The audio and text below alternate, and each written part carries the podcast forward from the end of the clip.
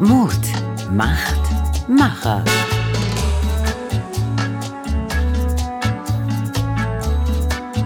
Der Podcast mitten aus dem Leben von Radio Aktuell mit Oliver Dunk. Ihr Papa ist Ghanaer, die Mama Deutsche. Mein Gast heute ist Ende der 90er durch die Pro7-Sendung Liebe Sünde bekannt geworden. Sie war die erste afrodeutsche Fernsehmoderatorin im Land. Später arbeitete sie dann als Regisseurin und Buchautorin.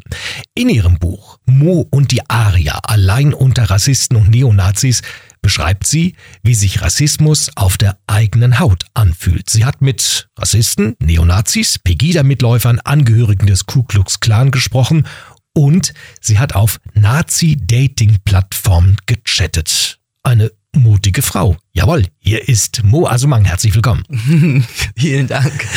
Mo, auf Nazi-Dating-Plattformen zu chatten. Mit äh, deinem Foto, mit, mit einem anderen Foto, ganz neutral oder, oder wie hatte ich mir das vorzustellen? Naja, mit meinem Foto, mit der dunklen Ja. Hautfarbe hätte ich die äh, Neonazis natürlich abgeschreckt. Also Mhm. habe ich das nicht genommen und habe mir eine, ja, ein eigenes Profil angelegt und das Profil hieß dann Moni in Berlin Mhm. und äh, das Foto war ein altes Foto von, von meiner Mutter. Ja, und äh, ging das dann sofort zur Sache? Also entsprechend mit den, mit den rechten äh, Statements hat man dich da erstmal so gecheckt nach dem Motto, in diesem Chat gehörst du da überhaupt rein?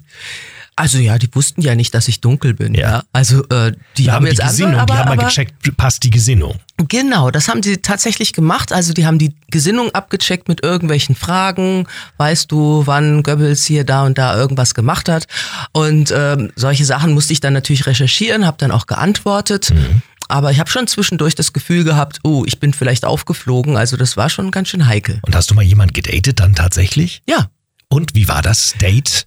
Wie war das? Der- der war überrascht? Ja, der war sehr überrascht, ja. Also ich ging auf ihn zu und dann hat er so seine Ellbogen so nach außen gestellt. Also Ja. so rechts und links, ja. Also Hat sich macht- groß gemacht. hat sich groß gemacht, ja. Das machen die Tiere ja auch, ne, im, im Tierreich. Äh, und hat dann ähm, ein paar Fragen gestellt und dann sind wir da so lang gelaufen. Und irgendwann hat er aber tatsächlich gefragt, äh, wo gehen wir jetzt hin, zu dir oder zu mir? Aber ganz leise. Ach so, guck, guck mal an. Ja, also Und wo seid ihr hingegangen? wir sind gar nirgends hingegangen. Ich habe dann mein Babyalbum rausgeholt und habe Ja. dann Fotos gezeigt äh, von äh, meiner Mutter, meiner Großmutter, also meiner weißen äh, Herkunftsfamilie Mhm. äh, in Deutschland, um eben zu beweisen, guck mal, ich habe ja sogar auch noch deutsche Anteile. Ich dachte, das wäre witzig, aber ich weiß gar nicht, ob für ihn das so ausschlaggebend war. Ich glaube, der wollte einfach irgendwo mitgehen. Manch einer mag sich ja fragen, was ist so der Auslöser gewesen? Warum setzt sich Mo Asumang gegen Rassismus ein?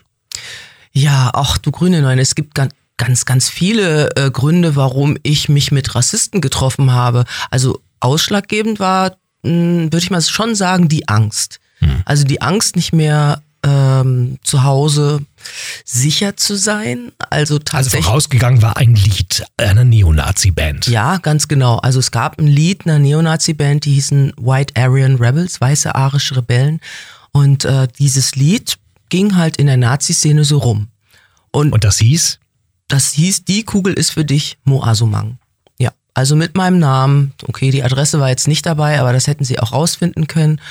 Und das war natürlich wirklich Wahnsinn, weil ich einfach mich nicht mehr sicher gefühlt habe. Vor allen Dingen, weil es ja eine Kugel war. Eine Kugel geht auch durch Fenster durch. Da habe ich mich an Fenstern auch nicht mehr sicher gefühlt. Im Bus, im Auto, in der Küche, im Wohnzimmer, ähm, wenn ich bei Freunden war. Da habe ich immer dran gedacht, ähm, setz dich mal lieber äh, ein Stückchen weiter weg, wo eine Wand ist. Da bist du dann eher sicher. Aber das war nicht das einzige rassistische Erlebnis, das du in deinem Leben gehabt hast. Du bist bei Mhm. Taxi gefahren und auch da gab's Begegnung der, wenn man das flapsig sagt, dritten Art. Ja, also es war sehr, sehr gefährlich für mich. Ich bin aber trotzdem nachts gefahren, äh, weil War in der Woche. schon. Naja, in der Woche musste ich halt studieren. Ich habe klassischen Gesang studiert und visuelle Kommunikation. Und äh, am Wochenende bin ich gefahren, meistens nachts, da hat man mehr verdient. Und dann gab's schon solche Momente, wo ich ähm, attackiert wurde. Einer wollte mich so mit einer 9 Millimeter abknallen, hat so auf meinen Kopf gezielt, hat gesagt, so mal gucken, wo das jetzt hingeht, ja. Mm, Und ähm, einer, den habe ich tatsächlich von Rudow bis oben nach Reinickendorf gefahren. Also wirklich eine lange Strecke. In und der- Berlin. in Berlin, genau. Und der hat äh, ja richtig fiese, gemeine Sachen zu mir gesagt, wo ich dann irgendwann nicht mehr konnte. Also da, Nicht mehr konnte heißt, Ich- du hast ihn rausgeschmissen oder? ja, ich habe ihn dann irgendwann rausgeschmissen und habe mir gesagt, so jetzt geht's nicht und hab, aber das war freundlich. Also ich habe jetzt nicht gesagt, so Sie müssen raus oder so, sondern ich bin sogar ausgestiegen, habe ihm die Türe aufgemacht und habe ihm gesagt, er kann jetzt woanders einsteigen und dann stieg er aus, nahm meinen Kopf und knallte den ein paar Mal aufs Taxidach und ich bin da irgendwie noch rausgekommen. Und du hattest auch ein, wie ich finde, schreckliches Erlebnis in der Straßenbahn oder U-Bahn. Du warst mal so eine Art, äh, nicht Kontrolleur, aber äh, wie sagt man so? Fahrgastbefragerin. Fahr Fahrgastbefragerin. Ja, das war mal so ein kleiner Job. Ja. Macht man halt mal so. Ähm, Also fühlen Sie sich wohl in der Straßenbahn oder in der U-Bahn? ja, Wie oft genau. fahren Sie? Genau, und da habe ich alle möglichen Leute gefragt und da war eben auch einer darunter, der war sehr groß und breit und sah aus wie ein Nazi, war auch einer. Und Ich habe ihn aber trotzdem gefragt, weil es ist für mich, alle Menschen sind gleich und deshalb frage ich auch den Nazi. Ja. Und dann habe ich ihn gefragt und in dem Moment ist er mir schon an die Gurgel gegangen und hat mich so in der Straßenbahn hochgezogen. Ja, meine Füße, die baumelten über dem Boden. Das war, ähm, ja, ich habe also keine Luft mehr bekommen. Das war einer der schrecklichsten Momente in meinem Leben, muss ich sagen. Und schrecklich war auch, dass die Straßenbahn dann einfach weitergefahren ist und ich hing dann da und die Leute haben zugeschaut. Ganz interessant und spannend finde ich auch deine Geschichte, liebe Mo. Du bist bei der Großmutter groß geworden, eine Mhm. lange Zeit lang. Die Oma hat immer eine ganz wichtige Rolle in deinem Leben gespielt. Ja. Und dann der Schock, nachdem sie verstorben war, hast du rausgefunden, die Großmutter war bei der Waffen-SS. Mhm. Wie hast du da reagiert? Ja, also meine Mutter war auf Recherche und wir wollten einfach ein bisschen was rausfinden über die Großmutter, weil sie, mm, ja, meine Mutter wollte einfach so ein bisschen Ahnen aufbereiten. Für mich auch wahrscheinlich, ne? Wenn sie dann stirbt, dass ich dann auch ein bisschen da was weiß über meine Familie. Und dann hat sie eben rausgefunden, dass die Oma bei der Waffen-SS war. Und das hat sie dann ja, bei so einem Essen einfach mal so rausgehauen und da bin ich natürlich ein bisschen nach hinten umgefallen, weil die Großmutter mich ja großgezogen hat. Also ich war ja mit fünf Wochen bin ich ins Kinderheim gekommen, danach war ich bei wechselnden Pflegeeltern und dann war ich bei der Großmutter. Eigentlich war ich halt, so gefühlt war ich eigentlich immer bei der Großmutter. Und ähm, ja, mit der dunklen Hautfarbe, ja, meine Oma hat sich da eigentlich nie was anmerken lassen, das ist vielleicht ein falscher Begriff, aber sie hat nie irgendwie was gesagt. Also ich kann mich erinnern, da kam ich mal nach Hause und habe geweint und, äh, und habe gesagt, die haben das N-Wort zu mir gesagt, ne? Das wollen wir jetzt hier nicht aussprechen, jeder weiß es. Ah, sie haben das N-Wort zu mir gesagt, was mache ich denn? Und dann hat sie überlegt und sagte so, hm, dann sag doch du Kalkeimer. Und sie hatte so ganz, ja, basic ähm, Ideen, wie man eben damit umgehen kann. Aber sie selber war überhaupt nicht rassistisch mir gegenüber.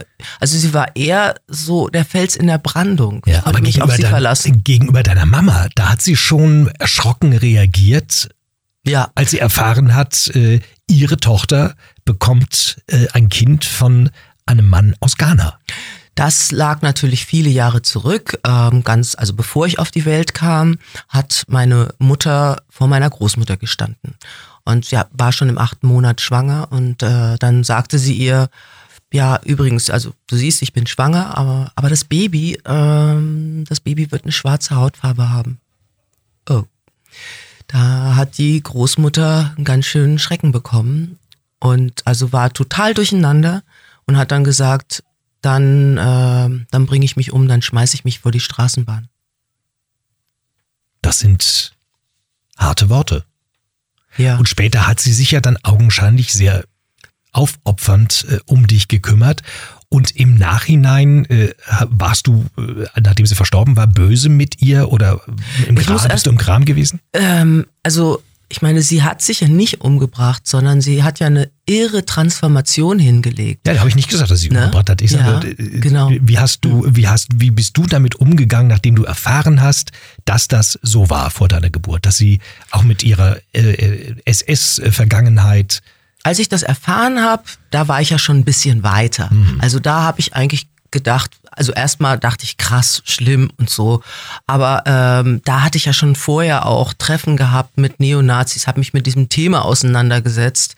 Und ähm, aber als junge Frau oder als Teenie, wenn ich das damals erfahren hätte, dass meine Großmutter bei der Waffen-SS oder bei der SS gearbeitet hat und mich eben ja, großzieht mit der dunklen Hautfarbe. Also ich hätte meine Großmutter ähm, aus meinem Leben verbannt, ich hätte mich auf dem Absatz umgedreht, ich wäre nie wieder aufgekreuzt. Und das macht mich traurig, dieser Gedanke, dass ich ihr keine Chance gegeben hätte ist auch ein Teil meiner, meines Motors, warum ich mich einsetze für Dialog. Ja, ich wollte schon sagen, was treibt dich an? Was ist der, es ist ja so eine Art Lebensthema, äh, Lebensaufgabe für dich geworden, dich gegen Rassismus äh, äh einzusetzen. Ist, da liegt da eine der Ursachen? Ja, weil ich wirklich immer dieses Gefühl hatte, wenn ich das damals erfahren hätte, so in meinem jugendlichen Leichtsinn, wo man dann einfach sagt, so, nee, jetzt mache ich einfach mal die Türe zu, die schließe ich dann auch ab, die mache ich nie wieder auf. Mhm. Und äh, später habe ich aber gemerkt, ähm, auch im Umgang mit den Andersdenkenden, mit den Rassisten, mit den, was weiß ich, ähm, dass es eben dieses Wort Dialog gibt. Ach, man kann ja auch sprechen man kann sprechen und ähm, das kommt aber mit dem Alter, weil man reifer wird. Ja, auch, ne? Reflektierter. Ja, gut, aber bei den Rassisten, da brauchst du auch Tricks. Ja. Ja, da können wir auch noch drüber Komm, sprechen. Kommen wir gleich dazu. Ja. Und zum Dialog kommen wir auch noch. Genau. Aber ich hätte sie wirklich damals aus dem Leben verbannt und das weiß ich nicht, das hat mich so traurig gemacht, dass ich dachte, ja, da, äh, ich möchte, dass es anderen Menschen nicht so geht, dass sie Leute, die eine andere Meinung haben, die andere Gedanken haben, die vielleicht anders wählen, dass sie die nicht sofort aus ihrem Leben hinausschmeißen, sondern erstmal in den Dialog gehen. In der Dokumentarfilmreihe Mo und ja, da interviewst du Andersdenkende, also beispielsweise homophobe Menschen, extreme linke Menschen, Männerrechtler, Menschenrechtler, äh, fundamentale Christen, Querdenker, Rassisten und du versuchst, was ich ja ganz gut finde, auch die Motivation zu verstehen, warum handeln Menschen so oder so. Gab es eigentlich bei diesen Begegnungen Fälle, wo du gesagt hast, kann ich irgendwie nachvollziehen, dass der so denkt? Hm. Ja, eigentlich kann man da eine ganze Menge nachvollziehen. Äh, mir ist Herr Lenze in Erinnerung geblieben. Der ist ein Männerrechtler ähm, der extremen Art. Der ist auch verdonnert worden von, äh, vom Gericht und äh, hat sich total zurückgezogen und hat eine, ja, wie ich sage, etwas schreckliche Plattform aufgemacht, Weiberplage. Und äh, auf Weiberplage hetzt er und sonst wie. Aber wir sind trotzdem ins Gespräch gekommen und haben einen ganzen Tag miteinander verbracht. Und Herr Lenze hat tatsächlich, nachdem äh, ich dort war, diese Plattform gestrichen, also gelöscht. Also er hat sich wirklich transformiert. Das finde ich total interessant. Wie schaffst du es, diesen Menschen entgegenzutreten und nicht voreingenommen zu sein? Gerade als Frau kann ich ja gut nachvollziehen, dass man da hingeht und denkt, was ist denn das für ein Arsch? Äh, äh mit, mit dieser Haltung, dass man erstmal selber in Opposition geht. Du versuchst irgendwo äh, den Menschen zumindest das Gefühl zu geben, dass du sie verstehst, dass sie da ihre Geschichte auch erzählen. Also wenn ich auf jemanden zugehe und dann einfach bei meiner Meinung knallhart bleibe, dann erreiche ich gar nichts. Mhm. Ja, also was ich mache ist, ich tauche eher in den Wahnsinn mit ein. Ja, mhm. also bei den Rassisten, bei den Homophoben oder jetzt eben bei den Männerrechtlern tauche ich ganz tief mit ein, um am Anfang erstmal zu zeigen, ich höre dich. Aber wie kann man keine Vorurteile haben? Also das finde ich wirklich bewundernswert, da äh, reinzugehen und erstmal zu sagen, okay, ich höre mir das erstmal an. Naja, vielleicht habe ich ja Vorurteile, ja, aber ich muss aber sie ja nicht. sie nicht. Ich zeige sie nicht. Genau. Nein, weil ich, äh, weil ich denke, das was ich jetzt mache, dass ich erstmal zuhöre, das würde ich mir auch von der anderen Seite wünschen. Mhm. Und anders kann ich mit den Menschen, also extreme Querdenker zum Beispiel, in Anführungszeichen Querdenker, die wirklich eine ganz andere, ja, fast ein ganz anderes Weltbild haben. Wenn ich da sofort anti bin, dann erreiche ich überhaupt nichts. Also ich habe wirklich versucht, erstmal zuzuhören, was erzählen sie eigentlich, was wollen sie eigentlich, wo kommen sie her. Und dann habe ich vielleicht Stückchen für Stückchen auch mal, ähm, ja, kritische Gegenfragen gestellt. Aber am Anfang habe ich erstmal ganz lange zugehört. Ich glaube, einer der Schlüssel wird sein, dass du nicht versuchst, die Menschen von deiner Position zu überzeugen. Dann gehen sie nicht in Opposition, sondern haben das Gefühl, sie können reden. Ja, ich versuche rauszufinden, was sie meinen. Also ich gehe mit ihnen in ihre Bilder hinein. Mhm. Und ähm, ja, wenn du da in die Bilder eintauchst, dann müssen sie das erklären.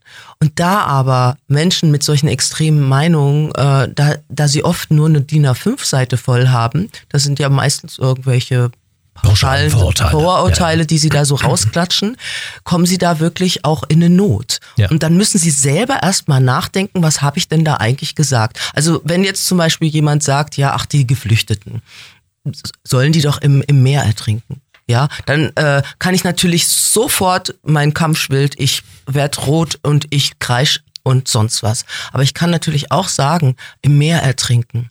Dann erklär mir das mal. Wie sieht es aus, wenn jemand im Meer ertrinkt? Beschreib mir mal die Hand der Frau, die nach ihrem Kind greift, was gerade untergeht. Also ich gehe in Bilder, absichtlich in die Bilder mit rein ich will das gar nicht verurteilen, sondern ich möchte, dass die andere Person spürt, was sie da sagt.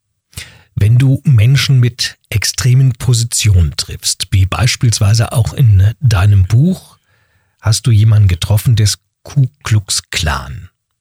Hast du dann mhm. Angst als äh, afrodeutsche Frau? Ähm, ja, also diese Situation war schon also ganz schön gespenstisch, ja.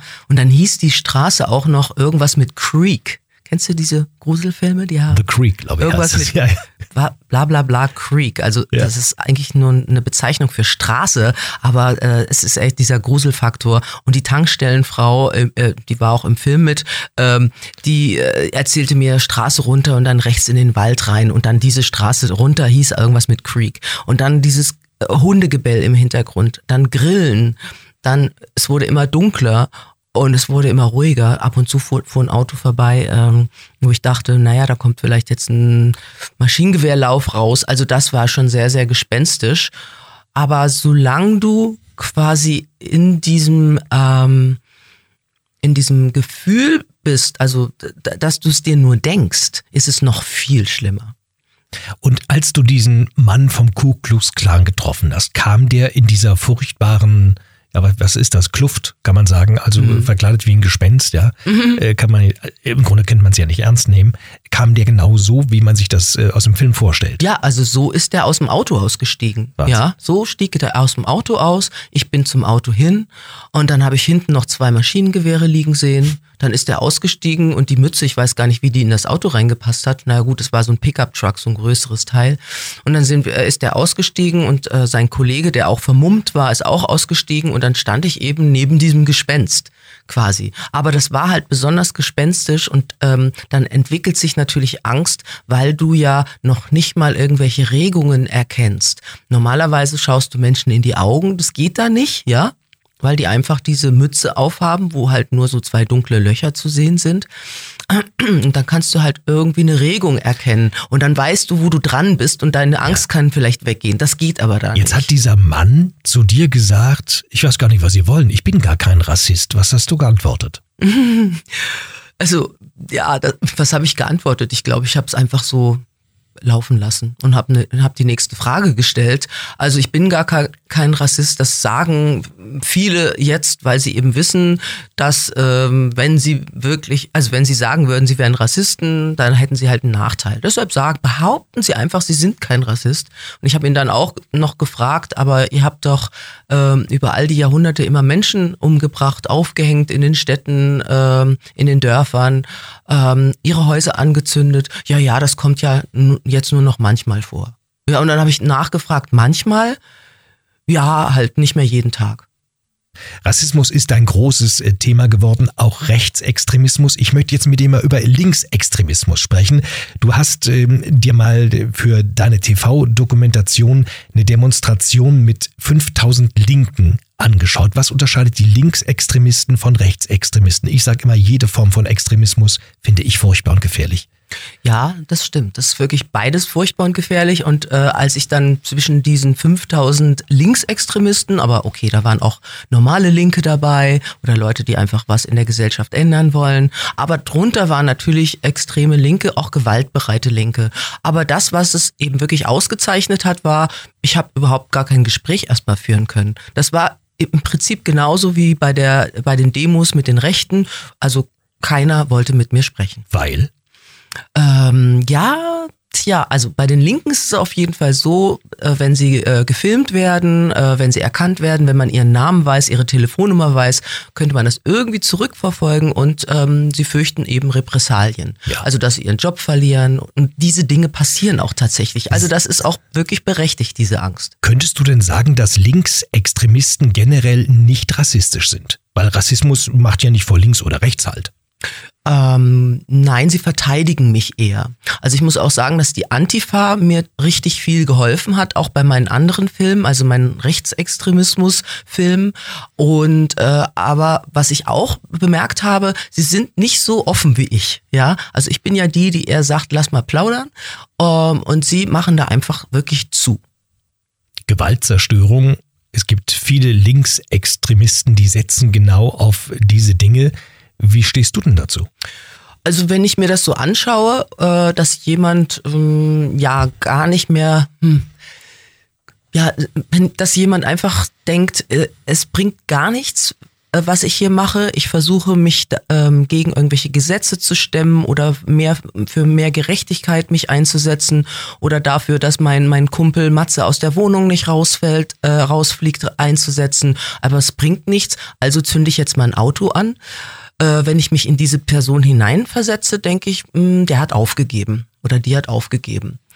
Äh, uns, unser Weg muss natürlich sein, das Gespräch zu suchen. Und da müssen wir einfach viel stärker sein. Wir können auch noch mehr Menschen auf, die, auf der Straße sein, die demonstrieren gegen verschiedene Gesetze, gegen Krieg, gegen all diese Dinge. Wir müssen einfach noch mehr mobilisieren, aber tatsächlich jetzt zur Waffe zu greifen, oder Autos anzuzünden. Das kann ja auch einer Studentin gehören. Ja. Also dazu gehöre ich nicht. Klimaaktivisten, um das mal weiter zu spinnen, machen ja genau das. Denen ist vollkommen egal, was im Gesetz steht. Die kleben sich fest, die werfen Kartoffelbrei auf Bilder oder Erbsensuppe.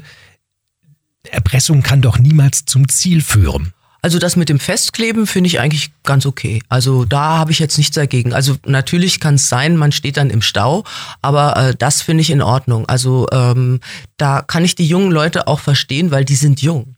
Äh, weiß nicht, wann diese, Aber dieser Klimawandel tatsächlich stattfindet, dass es vielleicht irgendwann nicht mehr möglich ist, den Rückwärtsgang einzuschalten. Dann geht's nicht mehr. Ich, ich glaube, darum geht's äh, gar nicht. Äh, Jetzt kommen wir so ein ganz anderes Thema, ja, sondern zu sagen, okay, wie, es geht ja darum, wie protestiere ich oder Ja. welche Form des Protestes ist legitim und äh, wenn es sich so wenn wenn sich eine äh, außerparlamentarische Opposition bildet die versucht wie in den 60er Jahren Bader-Meinhof und Co irgendwelche Ziele durchzusetzen mit, mit mit mit Gewalt dann äh, die haben ja mittlerweile auch gesagt sie schrecken nicht vor Gewalt zurück man weiß nicht was kommt ja, Gewalt in jeglicher Form äh, bringt nichts, weil Erpressung ist es auch ist- da Form von Gewalt ne Nee, aber wenn, wenn junge Leute sich auf der Straße festkleben und danach gibt's zehn Artikel und die, die Presse kommt und ARD und ZDF stehen auf der Matte, finde ich das völlig in Ordnung. Und wenn eine Radfahrerin wie in Berlin äh, schwer verletzt nicht geborgen werden kann, weil die Feuerwehr im Stau steht?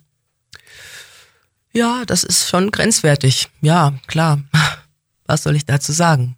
Ist, sind, sind solche Aktionen eine Gefahr für Demokratie, Mo? Äh, ich glaube, die Demokratie ist eher in Gefahr, wenn wir die, ähm, die Gedanken und die Ziele der jungen Leute nicht äh, anschauen, nicht genügend.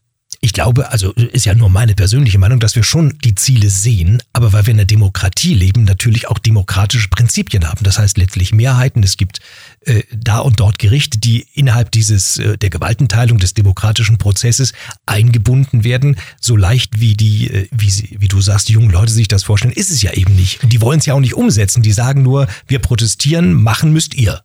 Ja, Wandel hat immer erst dann stattgefunden, wenn es eine Revolution gab oder wenn irgendwas Besonderes stattgefunden hat. Und das ist eben gerade vielleicht so eine im Ansetzen so eine kleine Mini-Revolution. Hey, hört mal zu, äh, bald gibt's diese Welt nicht mehr, wenn wir äh, nicht unser Verhalten verändern, wenn wir unsere Gesetze nicht verändern. Hört bitte zu, weil wir werden dann noch auf dieser Erde sein. Ihr seid dann schon längst unter der Erde. Und ähm, ja, manchmal muss man schon zu krasseren Mitteln greifen. Festkleben auf der Straße finde ich okay, aber Menschen umzubringen, nein, auf keinen Fall. Wir müssen miteinander reden, ja, um Rassismus zu überwinden, denn wenn man sich gegenseitig versteht, dann, man muss die Position nicht teilen, aber dann ist man zumindest im Gespräch und Reden bringt Menschen zusammen, egal welche Position sie haben. Stimmt's? Das stimmt. Ja. Wenn ich jetzt hier so im Studio sitze und ich sehe da oben dieses, äh, diesen Schriftzug, hör auf dein Herz, das gehört zum Beispiel auch ganz, ganz doll dazu. Also du kannst nicht mit einem Rassisten äh, oder mit einem Homophoben sprechen, ohne dass du da mit Herz hingehst, weil äh, es wirklich wichtig ist, dass man die Menschen, äh, dass man ihnen erstmal eine Chance gibt. Menschen wollen gesehen werden. Mm, und gehört merkt, werden. Ja, das merkt man immer wieder. Okay, in, in manchen äh, Situationen sagen die na, dann natürlich auch wirklich gemeine Sachen. Ja. Ähm, aber sie wollen gehört werden, gesehen werden, das kann man erstmal wahrnehmen. Das tut ja erstmal nicht weh. Weil du sagst, äh, es sagt jemand gemeine Sachen, wenn, wenn du, weiß nicht, ob das passiert, aktuell passiert, rassistisch beleidigt wirst. Geht das bei dir so rein und wieder raus? Oder stellst du dich dann und, und sagst, warum hast du es jetzt gesagt? Also versuchst du dem nachzugehen? Das geht jetzt wirklich tatsächlich mittlerweile da rein ins Ohr. Ja. Auf der anderen Seite aus dem Ohr geht's wieder raus. Früher nicht. Früher äh, bin ich da innerlich zusammengebrochen. Also wenn da einer gesagt hat, geh zurück nach Afrika oder jetzt wird's dunkel, ja. Also da, ja, oder das blöde N-Wort. Ähm, da ist bei mir innerlich schon eine Welt äh, zusammengebrochen und ich habe mein Selbstwertgefühl hat sehr sehr gelitten und ich war sehr klein und habe mich ganz wenig getraut. Also ich habe auch wirklich durch diese Reise hin zu den Rassisten auch ähm, in meinem Selbstwertgefühl schon ein, also riesige Schritte gemacht, die ich vielleicht sonst gar nicht gegangen wäre. Deshalb bin ich ganz froh, dass ich mich getraut habe. Mu Lab e.V. Ah. Das ist ein Verein, den du gegründet hast. Mhm. Es geht um Miteinander reden, um Dialog-Workshops. Wie habe ich mir das vorzustellen? Was passiert da? Was ist das Ziel? Also ich bin ja immer unterwegs und treffe Neonazis, Ku Klux Klan, Rassisten aller Art und da jetzt auch mit der Dreisat-Reihe eben auch noch Homophobe und Linksradikale und, und, und. Und ähm, was mir ganz wichtig ist, dass wir einfach lernen, äh, den Dialog zu führen, weil wir fallen ja oft in diese Fallen hinein, die uns äh, Rassisten geben. Beispielsweise, also du willst an deine Menschlichkeit ran, ja, du willst jetzt mal was verändern und aber das gelingt dir gar nicht, weil sie dir einfach Wut und Hass vor die Füße schmeißen und ähm, dich dann in ihre Wut- und Hassschleife reinziehen und du dann in dieser Wut- und Hassschleife auch natürlich was dagegen pfefferst und dann am Ende kommt nichts bei raus. Ja, dann der eine geht nach rechts weg, der andere geht nach links weg. Und ähm, das zu lernen, in diesem Moment äh, ruhig zu bleiben, zuzuhören, äh, das ist ganz interessant für Leute. Also ich habe auch schon Freundinnen, also wirklich gute Freundinnen von mir, denen ich erzählt habe, hey, da kannst du lernen, so ruhig zu bleiben in solchen Extremsituationen. Dann haben die gesagt, boah, das will ich auch lernen. Das gar nicht. Du, das, gar machst du, das machst du zusammen mit Frank Labitzke. Er ist Konfliktmoderator und Coach. Ganz genau. Also es ja, geht nicht ja. nur um, es geht nicht nur um Rassismus. Es geht, also du lädst im Grunde jeden ein. Ich könnte auch kommen oder mhm. draußen die Hörer könnten jetzt sagen, hey, interessant, höre ich mir an und ich habe die Chance, zu lernen, wie höre ich zu? Ja. Und wie gehe ich nicht gleich an die Decke, sondern nimm erstmal auf, was derjenige sagt, versuche es vielleicht Anführung zu verstehen, Abführung? Ja. Oder nachzuvollziehen ich, ist, glaube ich, das richtige Wort erstmal, klar, will ich das auch verstehen, ganz mhm. klar, aber ich will, dass sich was verändert, also muss ich gucken, dass der andere irgendwie da in die Reflexion hineingeschoben wird. Und ich mache das auch, weil einfach die Spaltung in der Gesellschaft immer stärker wird, immer, immer tiefere Gräben und die Menschen, die jetzt, sagen wir es mal, so Rassisten sind oder irgendwie ex extremistisch unterwegs sind, die haben ihre Blogs, ihre Foren, ihre Kanäle, wo sie was weiß ich, ZDF, ARD, das brauchen die gar nicht mehr. Die gehen einfach in ihre Social Kanäle, Media, genau. da kommunizieren sie, da wird ihnen sonst was um die Ohren gehauen und sie werden indoktriniert und kommen da gar nicht mehr raus. Also sie leben in einer Blase. Die leben in wir, einer Blase, Wir, wir leben ja. natürlich alle in, in irgendwie in unserer Blase, ja, die, die wir Aber uns du in deiner Schlagerblase haben. ist doch super. Ich, genau, ich kann Ja. auch, ich kenne, hör auf dein Herz, ja. äh, Manchmal möchte ich schon mit dir, also ich kenne ich kenn mich nur in der Schlagerblase aus. Ja, aber ich bin in einer, vielleicht in der Hip-Hop- oder R&B-Blase, ist doch wunderbar. Aber wenn ich in einer Nazi-Blase bin, stell dir das mal vor. Das will ich mir nicht Ste- vorstellen. Aber stell dir das einfach mal vor, du bist in dieser Nazi-Blase und dann hast du dein Handy und du stehst morgens auf und dann guckst du das Handy und dann wird dir da dieser Hass und Ja, diese aber du Wut weißt ja, du weißt ja, dann gar nicht, dass du in dieser Blase bist. Das ist ja, glaube ich, das Ja, Problem. ja, das macht ja nichts. Aber Ja, du, wir, klar. du wirst ja dann den ganzen Tag belabert und dann hast du plötzlich das Gefühl, boah, du bist hier in Feindesland. Aber das Mhm. stimmt natürlich alles gar nicht. 2023 geht's los mit äh, Dialog und äh, deiner großen Coaching-Reihe, den Workshops. Ich habe noch ein anderes interessantes Thema, was mich bewegt hat in Vorbereitung dieses Interviews. Sebastian Krumbiegel von den Ja. Prinzen. Sebastian war vor einiger Zeit hier und er ist ja jemand, der sich sehr stark macht gegen Rassismus und Rechtsextremismus. Und der sagte hier im Interview, weißt du, ich hatte auch schon rassistische Gedanken. Da sage ich, wie? Und er sagte, stell dir vor, am Flughafen, ich glaube es war Hamburg, steht ein Araber neben ihm. ihm. Und er dachte irgendwie sofort an 9-11, an die Terroristen, die damals dieses Flugzeug reingesteuert haben. Und er sagte, stell dir vor, ich habe bei mir entdeckt, ich habe auch rassistische Gedanken. Kennst du sowas auch? Kennst du rassistische Gedanken, Mo? Also das habe ich tatsächlich auch genau so erlebt. Da gab's 9-11, ich saß im Flieger und dann habe ich überlegt, ähm, oh, ist es jetzt okay, dass dieser Mann da in der, in der dritten Reihe mit dem Rauschebart äh, mich gerade so komisch angeguckt hat? Ist das jetzt auch so einer? Und dann habe ich mich aber sofort auch dabei ertappt, dass ich quasi diese Stereotype, diese Bilder aus dem Fernsehen, die einem ja da auch um die Ohren geschlagen wurden, also muss man ja wirklich so sein, sagen, ähm, ja, dass ich das jetzt da so eingebaut habe und habe mich ertappt dabei und habe mich gar nicht gut gefühlt und habe mich auch ein bisschen geschämt. Ja, aber ist, also danke für die Ehrlichkeit. Ja. Aber ist es, äh, ich will sagen, hat nicht jeder von uns vielleicht äh, diesen Rassismus und ich glaube, es kommt nur darauf an, das einordnen zu können und zu sagen, hey, in dem Moment habe ich etwas gedacht, was vielleicht nicht so, so okay ist, oder? Ja, und deshalb ist es ja auch so wichtig, dass sich Menschen kennenlernen. Also wenn ich unterwegs bin in Schulen, dann merke ich ganz genau, in den Schulen, wo es überhaupt gar keine Vielfalt gibt, da kann es natürlich sein, dass die Leute mehr Vorurteile haben. Wohingegen eine Schule, wo es eben auch viele Migrantinnen gibt, äh, da weiß man, ja, die Aische oder der Ali, die sind so und so drauf. Da kann ich was gegen einzelne Personen haben, aber nicht gleich gegen eine ganze Gruppe, weil ich das überprüfen kann. Dieser Podcast heißt Mut, Macht, Macher, Mo. Was bedeuten diese drei Begriffe für dich? Ähm, Mut äh, bedeutet für mich, dass man das nicht von Anfang an hat. Ja, also Mut muss man tatsächlich auch lernen. Da gehört eine Menge Überwindung dazu, da gehört hinhören, hinschauen dazu. Und man muss nicht denken, ach, ich bin ja gar nicht mutig und das werde ich auch nicht, sondern man muss einfach schauen, was gehört dazu, um mutig zu werden, wie kann ich da hinkommen. Also Macht. eher positiv. Ja. Und Macht? Macht, also machen ist immer eine gute Sache, Ja. weil ansonsten schläft man ein und das Leben ist so schön. Ich mag gerne das Leben genießen und ich mag gerne andere Menschen kennenlernen und ähm, gemeinsam auch Dinge zu machen, äh, etwas gemeinsam zu erleben, ist einfach eine wunderschöne Sache und ja, Und das Substantiv Macht? Die Macht. Ja, die, Die Macht. Macht. Ja, die Macht ist auch wichtig, dass man das auch für sich anerkennt, ähm, dass man die auch manchmal ausleben darf. Aber ich finde immer mit positiven Gefühlen für die Gesellschaft, also niemals negativ Macht über einen Menschen zu haben oder über eine Gesellschaft oder sonst wie, wie man jetzt an Putin sieht, ja, sondern Macht. Ähm, dafür muss man auch schon eine große Seele sein, ja, und ähm, die im Positiven für die Gesellschaft einsetzen. Und letztlich Macher, also Mut macht Macher heißt dieser Podcast. Macher hast ja schon ein bisschen was gesagt, ja. Mhm. Machen ist wichtig, auf jeden Fall.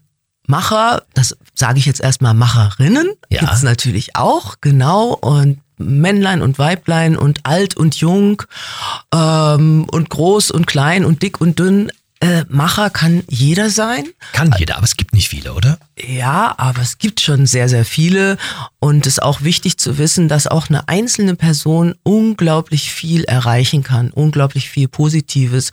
Und ähm, da muss man sich dann einfach ja auf, auf die Reise begeben und ja, ein Macher sein, andere Leute mitziehen, aber ja, für die Gesellschaft. Du bist ja so ein Vorbild als Macherin. Ja, also du spielst ja auf ganz vielen Hochzeiten. Was, was, was ist der innere Antrieb? Was äh, man, man nennt das, ähm, jetzt fällt mir dieses Begriff, dieses Wort nicht ein, ähm, na, jetzt weiß ich. Man nennt das intrinsisch motiviert. Ah, was ist der innere Antrieb? Ähm, ich war früher sehr schüchtern. Ich glaube, ich bin auch immer noch irgendwie schüchtern, aber das möchte ich eigentlich gar nicht, ja. Weil ich habe so viel zu geben auch und es gibt so viele andere Menschen, die so wahnsinnig viel zu geben haben. Und ähm, ja, sich einfach zu trauen, rauszugehen und auch mal Fehler machen zu können. Das finde ich auch sehr wichtig, dass man nicht denkt, das ist alles immer gleich sofort positiv und es klappt alles, sondern einfach erstmal loszulegen, Fehler zu machen, sie anzuschauen, sie beurteilen, dann nochmal, dann fall einfach zehnmal hin und steh einfach zehn und elfmal wieder auf. Ist doch egal. Hauptsache, du bleibst dran. Und das finde ich wichtig und das kann, glaube ich, jeder und jede. Liebe Mo, ich habe noch ein paar Halbsätze, die du bitte vervollständigst. Den Fernseher schalte ich immer ein, wenn. Wenn ich Nachrichten schauen möchte. Meine größte Niederlage. Mm, meine größte Niederlage, wenn ich es nicht geschafft habe, im Gespräch ruhig zu bleiben. Bist du impulsiv? Ich bin manchmal auch sehr impulsiv, ja. Finde ich, find ich sympathisch.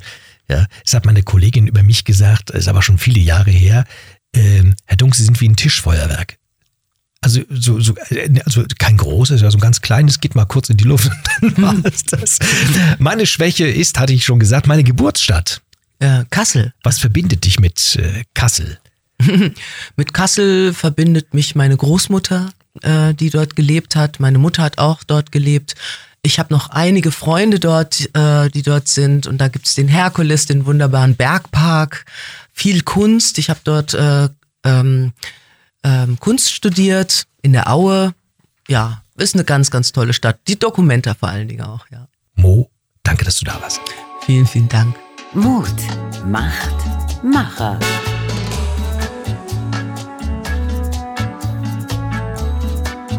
Der Podcast mitten aus dem Leben von Radio Aktuell.